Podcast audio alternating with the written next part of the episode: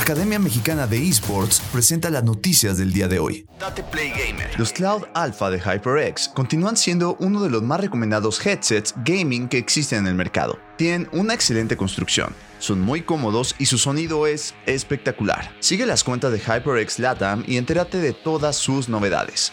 Adiós vaquero. Free Fire y otras aplicaciones fueron prohibidas en este país. Free Fire permanece como uno de los videojuegos móviles más populares de la actualidad. Lamentablemente, esta semana recibió una prohibición en uno de sus mercados más grandes, lo que significa que miles de usuarios ya no podrán descargarlo ni jugar. El sábado 12 de febrero, el Battle Royale desapareció de la App Store y la Google Play Store de India. No fue hasta inicio de esta semana que se confirmó que su ausencia es consecuencia de una reciente prohibición por parte del gobierno del país asiático. Según los informes, otras 53 aplicaciones también recibieron un baneo. Free Fire se eliminó de los portales digitales en India junto a otros juegos y aplicaciones como OmniYogi Arena, OmniYogi Chess, Rise of Kingdoms, Last Crusade, Stick Fight, The Game Mobile, etc. Según un informe del medio ANI, el gobierno de la India emitió la prohibición contra las 54 aplicaciones de la lista debido a que, supuestamente, representaban una amenaza para la seguridad nacional. El texto también señaló que las aplicaciones prohibidas provienen de China. Ese último punto es, sin duda, extraño. Debemos recordar que Free Fire es publicado por Garena, una compañía oriunda de Singapur. Por otra parte, Seal Limited, la empresa matriz, tiene su sede en el mismo país y cotiza en la Bolsa de Valores de Nueva York.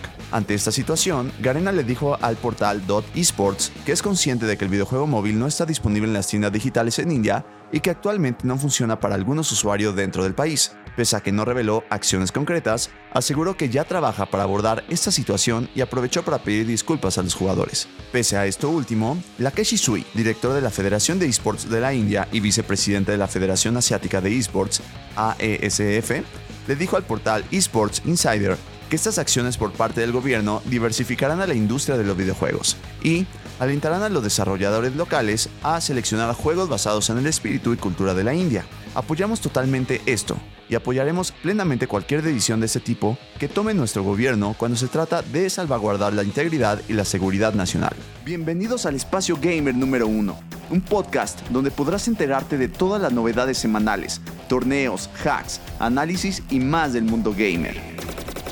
Yo soy Tate y esto es Tate Play Gamer.